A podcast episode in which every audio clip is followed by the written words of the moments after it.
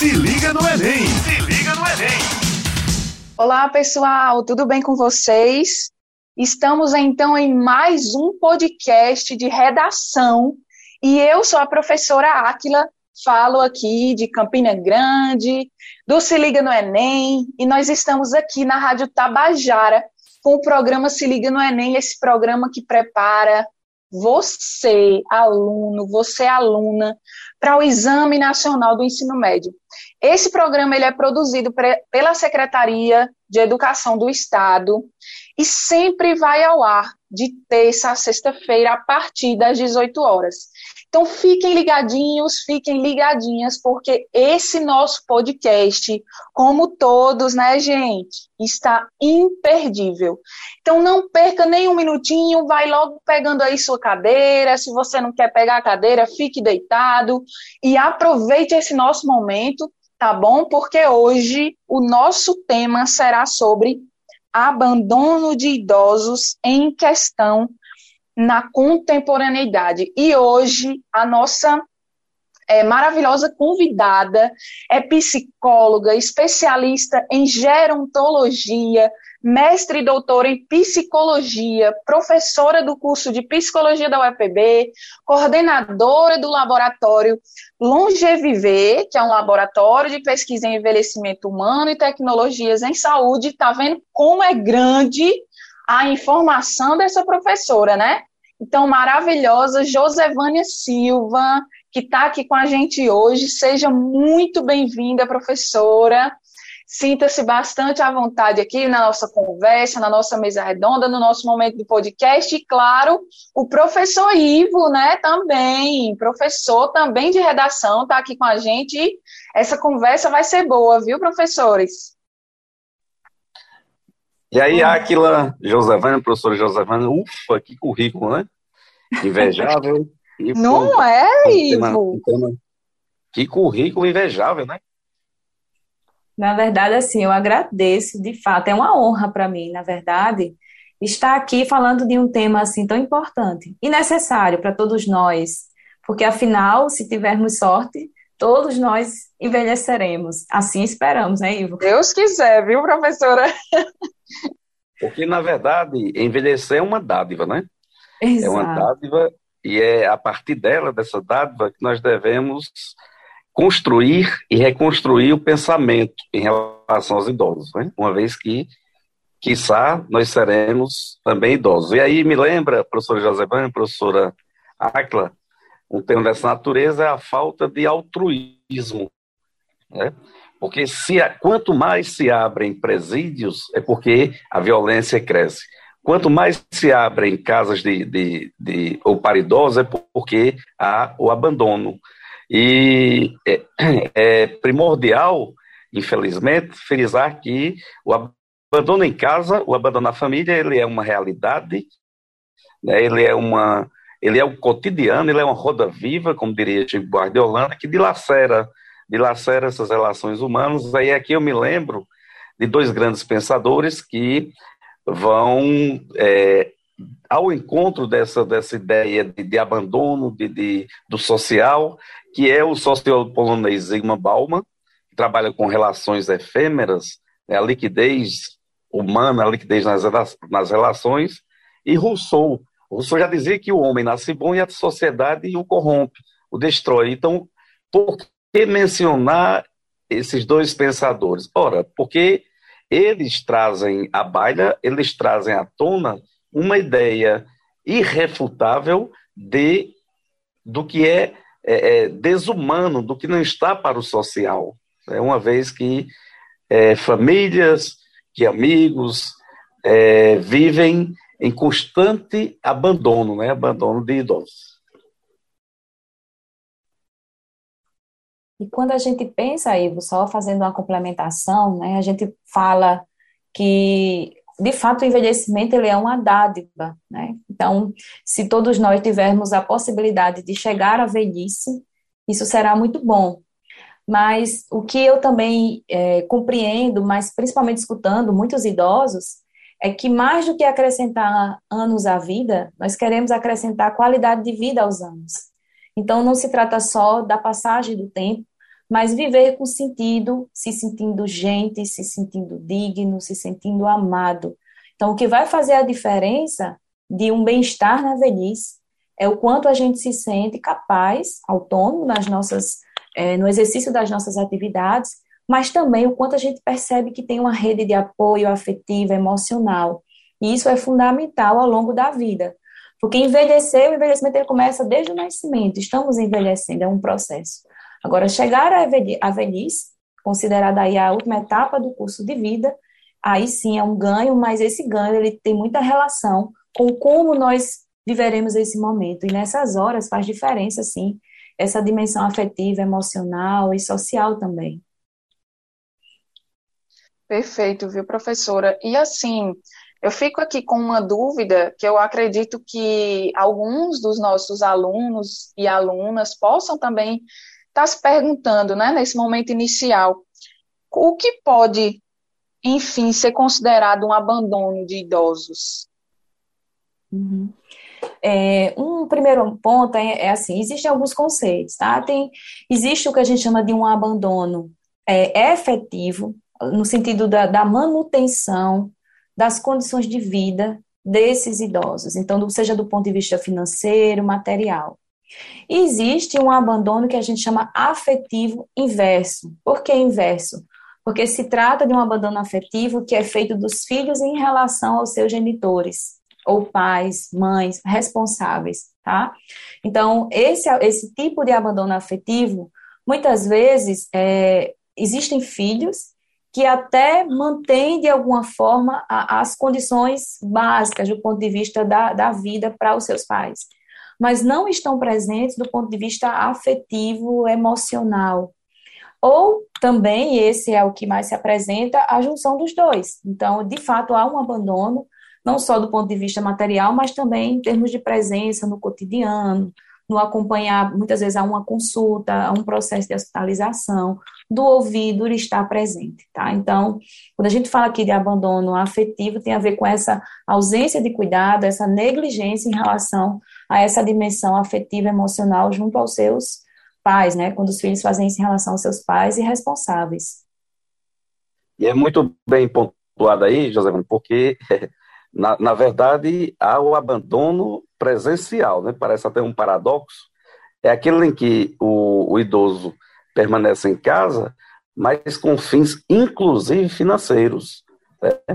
Aposentadorias que alimentam os filhos ou netos, né? algum, alguma questão, algum um detalhe, ou empenho governamental, né? alguma característica, ou bolsa, enfim.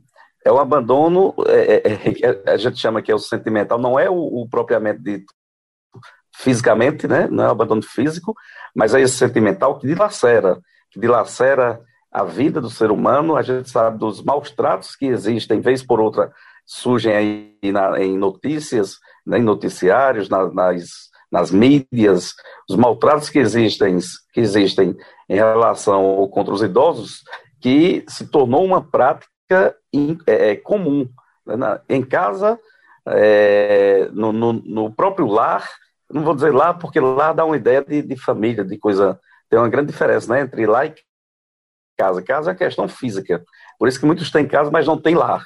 O lar passa mais essa, essa ideia de, de, de, de carinho, de afeto, de, de sentimento. Né? O é mais uma questão, é, é, questão simbólica, em vez da física, que seria a casa. Então, infelizmente, nós convivemos com essa realidade, né, que ela é, é ela existe e precisa urgentemente ser combatida.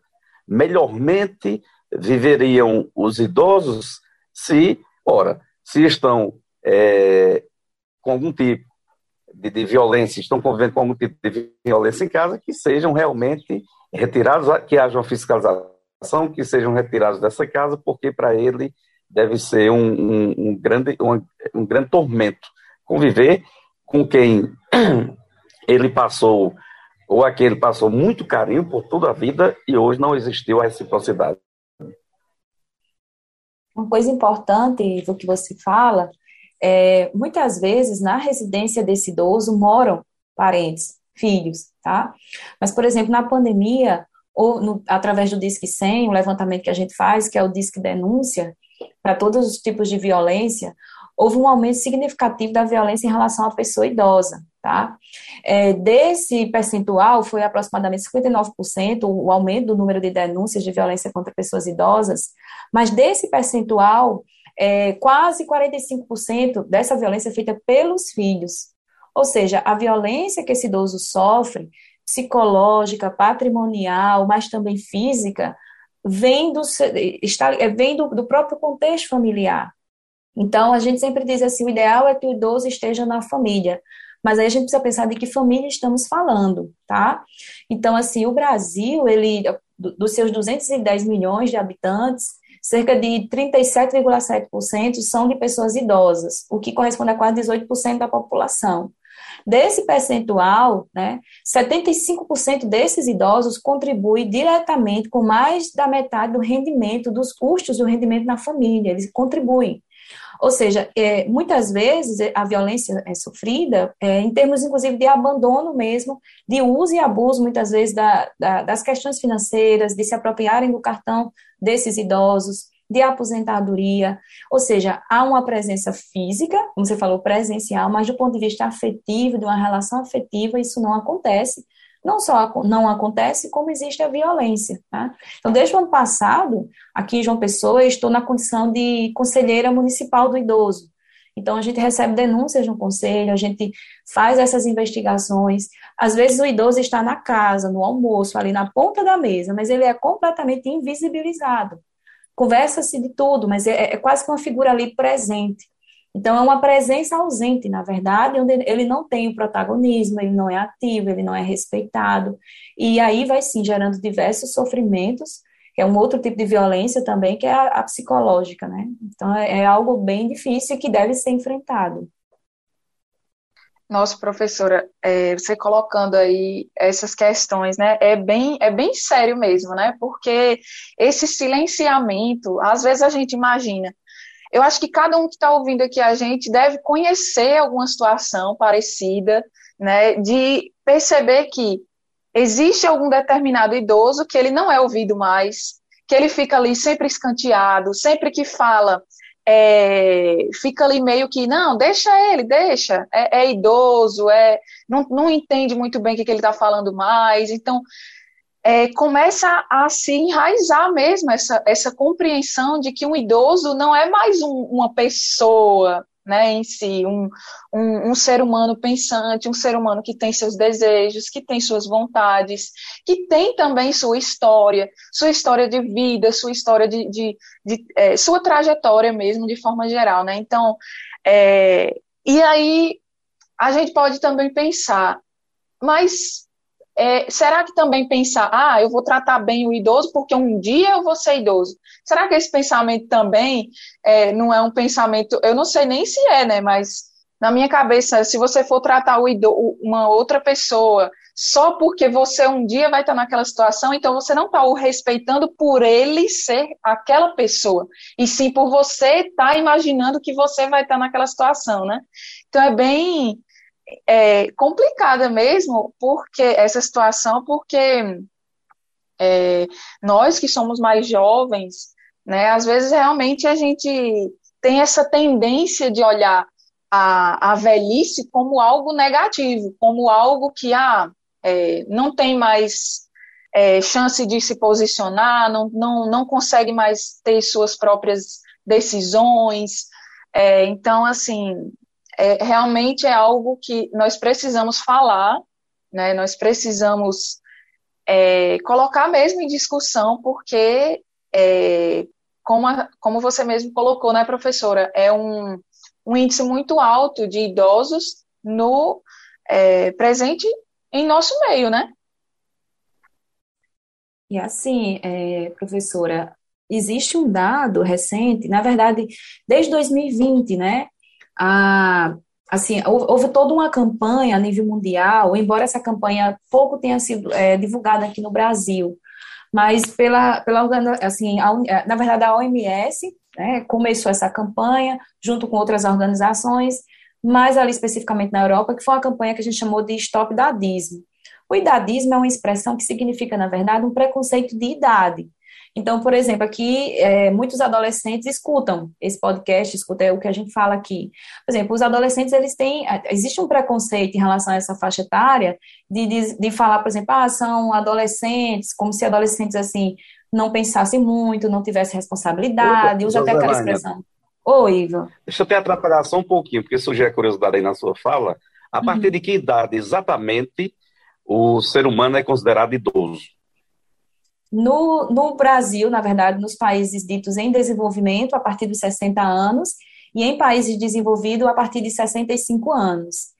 E esse marcador etário é importante porque é a partir dele que a gente define o acesso a algumas políticas públicas, como aposentadoria, prioridade em filas e diversos outros aspectos. Então, no nosso caso, o Estatuto do Idoso, é, que foi promulgado ali em 2003, ele estabelece que na nossa realidade, pessoas com 60 anos ou mais são consideradas pessoas idosas. É, o porquê da pergunta, porque veja bem, quando a gente fala em abandono de idoso, vem de imediato a questão da família, não é verdade? É como quando a gente fala em autismo, a exclusão de autismo, a gente lembra de escola, o idoso do, do, da família. Mas nós esquecemos, e aí é um, um ponto crucial para a discussão, do abandono da sociedade. Da sociedade a que eu me refiro é, por exemplo, uma pessoa com 60 anos se sente inválida, mas não é inválida por ela mesma. Por quê? Porque o mercado não aceita as pessoas com essa idade, de uma maneira discriminatória. Né?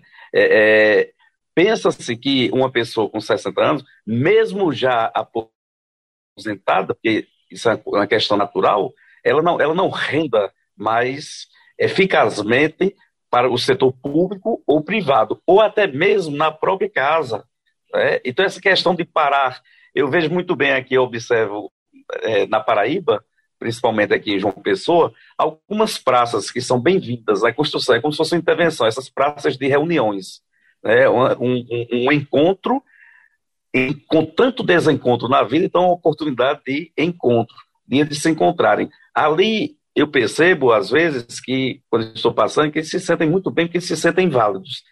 Pelo menos na questão emocional. Mas essa questão de, de, não contribuir, é mais ou menos esse o termo, não contribuir, não poder contribuir, eu acho que isso é, traz à tona para ele mesmo, para o idoso, a questão de, de depressão ou a questão por aí.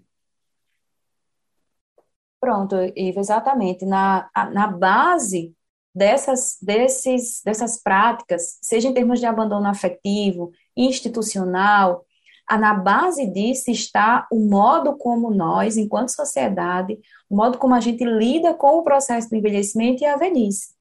E isso é o que está na base do que eu assim, é, estava falando, que é justamente o idadismo, né? Então, o preconceito de, é, relacionado à idade, mas especificamente para o grupo idoso, é o que a gente chama de ageísmo, né? E a base dessa estrutura, a, a, forma como a gente vai lidando, por exemplo, o, Brasil é um dos países que mais fazem procedimentos estéticos para lidar com essas transformações da idade, porque a gente tem uma dificuldade enorme de olhar para essa figura velho envelhecido.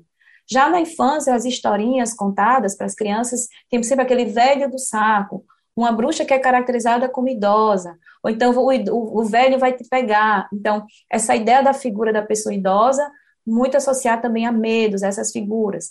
Então, ao se falar de envelhecimento, de abandono, a gente tem que ir para a base disso do ponto de vista institucional. Para vocês terem uma ideia, uma coisa muito simples, é, parte das quedas que os idosos é, sofrem, passam, acontece no sinal de trânsito. Aquele time ali do sinal de trânsito parece que não é pensado para uma pessoa com alguma dificuldade em termos de mobilidade. Até pela marcha que alguns idosos ficam mais lentas, tá? Dependendo, claro, da, da, das suas condições de saúde. Então, aquilo é um verdadeiro terror. Você ultrapassar uma faixa, dependendo do timing, tem idosos que nem saem. As calçadas, tá? Então, por isso que tem uma campanha da ONU, quando faz isso, de tornar uma cidade amiga do idoso, é pensar o acesso à mobilidade, acesso às praças, promover atividades, participação social. E isso que você fala da aposentadoria é importante, né? Primeiro que já tem aquela ideia do inativo. Só que a gente se aposenta de uma atividade, de, um, de uma atividade laboral, mas não da vida. Então, trazer todos esses contributos, as potencialidades, e não, de, ao falar de idoso, não ter uma preocupação meramente com fundos de pensão e de aposentadoria, mas da, da forma como essas pessoas continuam ainda assim contribuindo imensamente é, do ponto de vista da sociedade, do trabalho, da produção artística, enfim, de tantas outras coisas, né? Então, interessante isso, professora, que você está colocando e, e, traz traria, né, exatamente esse incentivo também para o idoso, né? Nossa, eu quero sair de casa, eu vou sair de casa porque eu tenho segurança, né? Eu tenho esse é, esse respeito da sociedade por, por mim e tal. Então, é bem interessante. Eu tenho espaço para poder participar em algumas atividades extras que eu quero, que eu sempre sonhei em fazer e agora é a minha oportunidade, né? Então, realmente, é, tem essa visão também dele perceber esse respeito para com ele, né? Eu acho que a gente realmente tem que começar a propagar mesmo essa ideia, a pensar a respeito disso, a realmente passar isso para frente, para que nós como também é, as entidades responsáveis, né, possam também, sim, pensar a respeito disso, porque teríamos, sim, uma sociedade bem mais é, tolerante, né, e respeitosa, educada, né, em, várias, em vários espaços, principalmente espaços públicos, né. É ideal. Ô, Aquilo, muito boa aí. Oi, Ivo. É, muito boa aí a, a observação. E na fala de José Wagner, eu eu printei na memória, né? É, a oralidade dessa questão de aceitação e não aceitação. já faz parte. É, essa questão de aceitação e não aceitação da, da própria aparência, isso é verdade. Isso lembrou, lembrou um poema interessantíssimo de Cecília Meirelles, que é retrato, né? Eu não tinha este rosto de hoje, assim calmo, assim triste, assim magro. Perfeito. E estes olhos tão vazios, nem um lábio amargo. Eu não tinha estas mãos sem força, tão paradas e frias e mortas. Eu não tinha este coração que nem se mostra. Eu não dei por esta mudança tão simples, tão certa, tão fácil. Em que espelho ficou perdida a minha face? É um, um poema que eu sempre, eu sempre trago para essa questão de percepção, de se encontrar, né, né, de, não, de não prever o que vem no futuro, do que é efêmero, do que é passageiro. Então, é sempre uma reflexão é, válida. Acredito muito na, nas pessoas que procuram, esteticamente falando agora, que procuram é, se reencontrar em relação. Eu acho isso válido, né? A questão do, do, Você não pode ser um narcisista, mas é uma questão assim de, de, ego, de autoestima. Então, tudo isso aí eu, eu considero bem interessante. Ivo, perfeito, viu? Perfeito. Assim, eu fico me, toda me arrepiando aqui quando, quando você estava lendo, porque eu, eu adoro, né, Cecília, e assim, é tão interessante, só abrindo um parêntese aqui, quando a gente leva esse poema para a sala de aula, é muito interessante a reação. Eu não sei se Ivo já passou por isso alguma vez, mas é, é interessante que o aluno, quando ele lê esse poema, ele tem uma visão assim, nossa, é, sempre daquele naquela ideia de tristeza, de nossa, que, que, que tristeza essa situação, que horrível, que, né, então, a gente pode fazer, sim, várias leituras, né, é, relacionadas a esse poema, mas os alunos, eles, alguns, claro, não, não vamos generalizar, mas é, é até interessante que isso é natural já, do ser humano ficar com esse medo do que vai acontecer no futuro, com esse medo da aparência, com esse medo do desse é, se reconhecer no espelho de uma forma diferente. Então, nossa, daria aqui muitos e muitos assuntos aqui para a gente falar sobre isso. Mas antes da gente continuar, se liga no Enem, se liga no Enem. Eu quero lembrar você ouvinte que nós estamos falando aqui da Rádio Tabajara com o programa Se Liga no Enem Paraíba. Essa é uma iniciativa da Secretaria de Educação do Estado e da Ciência e Tecnologia para apoiar a preparação, a sua preparação para o Exame Nacional do Ensino Médio.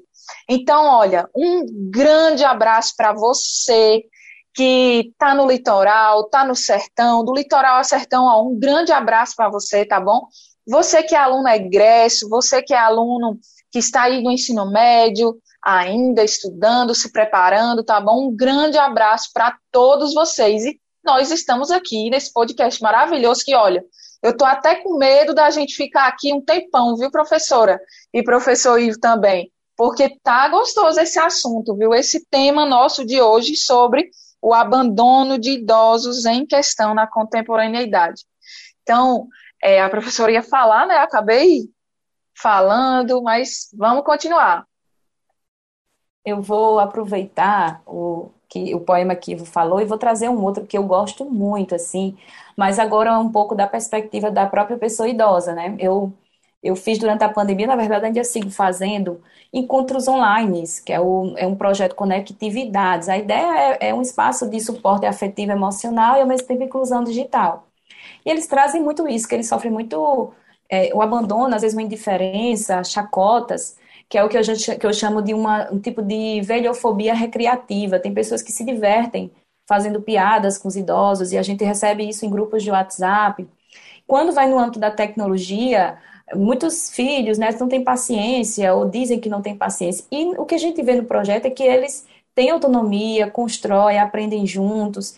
Então, todas as ações que promovam espaços também de intergeração, seja nas escolas, seja, enfim, em qualquer espaço, ajuda muito.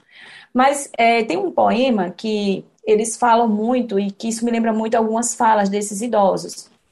Que aí eu não vou saber, mas talvez vocês saibam mais, que vai falar, que é Machado de Assis, quando tem um poema que ele diz assim, na verdade é um trecho, não é bem um poema, quando diz assim, o meu fim evidente era atar as duas pontas da vida, e restaurar na velhice a adolescência. Aí ele diz: Pois sim, eu não consegui recompor o que foi nem o que fui. Em tudo, o rosto é igual, a fisionomia é diferente. Se só me faltasse os outros, vá, um homem consola-se mais ou menos das pessoas que perde. Mas faltou eu mesmo, e essa lacuna é tudo, tá? Então ele diz assim: é, o que aqui está é mal comparando, semelhante à pintura que se põe na barba e nos cabelos, e que apenas conserva, conserva o hábito externo. Como se diz nas autópsias, o interno não aguenta a tinta. Uma certidão que me desse 20 anos de idade poderia enganar os outros, como, a, como todos os outros documentos falsos, mas não a mim, tá? Então, quando ele faz assim, é, o interno não aguenta a tinta, eu acho Muito que é de memórias póstumas, né? Então, é fantástico isso, porque como eles dizem assim, eu posso até aparentar tal idade, eu posso, mas pode enganar os outros, mas não a mim. E essa é a lacuna mais forte. Então, é, na, num, num dado que mostrou na Europa é que a cada duas pessoas, uma é idadista, ou seja, o preconceito de idade ele acontece também antes de tudo em nós. A gente não aceita esse processo, a gente não aceita esse curso natural da vida, que é um processo de envelhecimento, de mudanças, com limitações, mas também com muitos ganhos. E aí acaba que a gente foca muito nessas limitações. Então, enfrentar esse abandono seja afetivo, social, institucional, é, é, é uma frente complexa em diversas dimensões, seja do ponto de vista de uma construção social, desde lá a infância, nas nossas relações afetivas e familiares, e também um processo nosso, de como a gente vai aceitando essas mudanças da vida. Né? Bravo, Joselane, muito bom aí lembrar Machado de Assis, um, o maior escritor da literatura nacional, um dos grandes nomes da literatura universal, é um trezinho de Dom Casmurro, que inclusive foi cobrado até na, na, na FUVEST, que eu considero o vestibular mais difícil do país.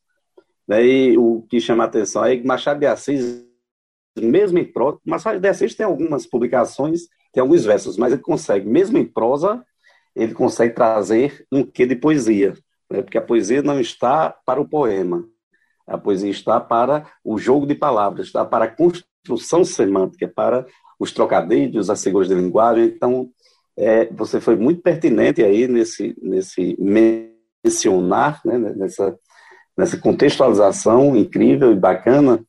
E eu trago uma outra, aí é com dica, né, que é o, o meu compositor preferido, que é Chico Buarque de Holanda. Você pode dar uma olhadinha, quem quiser ir na, na parte que ele traz, ou na parte dele como escritor, não compositor, é, leite derramado.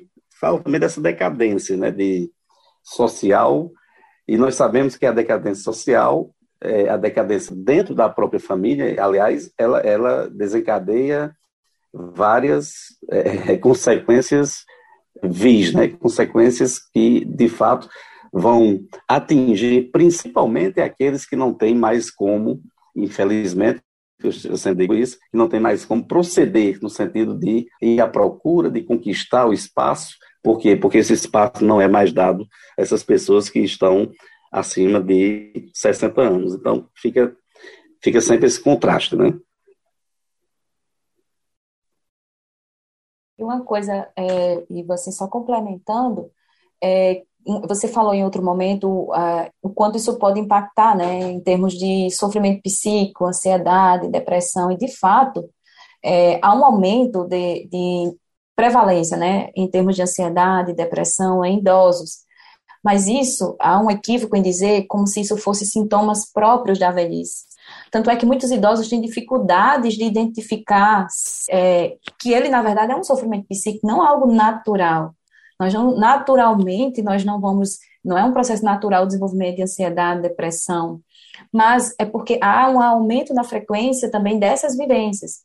Então, a gente lida com perdas, diversas perdas na pandemia, não só perdas materiais, mas também afetivas. E a, o preconceito também ele vai se manifestando até aí. Quando a gente começa a achar, você vai percebendo, o idoso vai ficando mais monossilábico, sim, não, talvez, né? Vai querendo, vai é, se fechando um pouco, se isolando, é, começa a diminuir a ingesta das suas medicações para aqueles que usam, tá? Porque até a questão do suicídio em idosos é diferente, vai por um recusar-se a fazer determinados procedimentos, um aparente esquecimento de ir ao médico quando ele sabe que precisa, um aparentemente esquecimento é, do uso da medicação, e na verdade é porque ele percebe que não está sendo afetivamente cuidado, então, assim, essas questões, elas implicam, sim, na vida é, da nossa, de, em qualquer etapa da vida, e assim também seria é, na velhice, tá? Então, assim, é muito importante falar dessa questão da dimensão afetiva e desse abandono. Mas aí uma coisa que eu sempre falo, eu digo assim, se, do ponto de vista, porque quando a gente fala desse abandono afetivo, tem várias questões também aí relacionais, familiares, tá? Existem idosos que foram pais mães extremamente amorosos, Existem é, idosos que foram pais e mães distantes, ou ficaram muito no trabalho, ou não teve a oportunidade de desenvolver, ou tiveram conflitos antigos que não foram sanados. Então, eu sempre digo, às vezes a gente acha que o tempo, ele cura tudo. Olhe, mágoas, arrependimentos, palavras ditas, é, frases fortes, o tempo por si só, ele não vai apagar isso. Pelo contrário, o tempo, ele vai fazendo a gente se acostumar com isso tá? Então é muito importante aquilo que precisa ser dito, conversado, converse. Dê o tempo necessário para você respirar e conseguir falar de forma adequada, mas não acho que o tempo ele cura tudo. Então é muito importante também esse exercício do perdão, essas relações familiares, para que a gente possa ao longo da vida ir vivendo, sabendo que os nossos pais eles não são perfeitos, assim como a gente também não é perfeito. Tá? Então, é, exercer esse diálogo, esse perdão, esse entendimento, ele também é importante para melhorar esse cuidado. Nossa, professora, muito bom, viu? Muito bom mesmo. Eu fiquei aqui é, é, pensando exatamente nas pessoas que eu conheço, né? Então, eu acredito que quem está ouvindo também teve esse, é, essa compreensão também de ligar realmente com quem, com quem conhece. E, e essa é a ideia, né? A gente cada dia aprender mais a, a, é, a forma mais adequada, né? A lidar realmente com, a, com as pessoas idosas, porque ali elas têm, têm uma história. E o tempo vai passando e elas vão, como o Ivo colocou, né, elas vão sentindo, se sentindo mais inválidas, né? É, elas vão sentindo isso. E nós, como ou cuidadores, ou é, pessoas que conhecem também, pessoas que fazem parte da família da, dessa pessoa, temos também que compreender que às vezes não é só um, uma pessoa que é rabugenta, né? Como às vezes a, a, as pessoas querem nomear assim. Né? Não, é, não é simplesmente isso. Existe todo um, um contexto, existe uma história ali por trás de tudo isso, né? E para a gente ir encaminhando para o, o finalzinho, né? Infelizmente passou. Felizmente, infelizmente, né? Passou rapidinho o nosso momento, mas para a gente finalizar, é, eu queria saber, professora, você acredita que informação e a educação ela pode ajudar a mudar o pensamento, a conduta do, da, da sociedade, do nosso país em si em relação a, ao abandono? é, a, a, formação do ponto de vista de um processo educativo, mas desde as primeiras idades da nossa vida, a forma como a gente vai lidando também com o nosso próprio processo de envelhecimento ajuda. É, a, a, o acesso à informação por si só, ele não necessariamente modifica. Isso eu falo quando a gente fala de preconceitos de modo geral. Inclusive, a gente vai ver que famílias com maiores níveis de escolaridade, educação e acesso à renda, é, você vai vendo idosos que muitas vezes estão só ou com um cuidador que está sendo pago e esses filhos eles não aparecem no, no, Natal, por exemplo, no fim de semana, por exemplo. Na Europa é muito presente é, idosos que moram só. Tanto é que acho que ali por volta de 2008 o Reino Unido criou o Ministério da Solidão. Tinha idosos que passavam mais de um mês sem ouvir a voz de ninguém e, e a sua interação era basicamente com a televisão. Então, essa solidão, esse distanciamento afetivo, é, ele é muito mais complexo. Então, além desse acesso à informação, além de um cuidado ao longo da vida, isso é importante. E uma outra coisa eu sempre digo, quando a dimensão afetiva ela não for possível, seja em razão daquilo que eu falei das mágoas, rancores, é preciso que pelo menos a gente possa falar do ponto de vista da responsabilidade. Então, enquanto filho, o Estatuto do Idoso nos obriga também nisso. A gente precisa ser responsável é, para prover esse cuidado de forma digna e humana, tá? Então, é fundamental essa formação ao longo da vida e em diversos setores e profissionais de saúde, profissionais, onde quer que nós estejamos. E é algo que a gente tem que fazer todos os dias, né? É, Perfeito. Josevânia, parabenizar aí pela sua participação.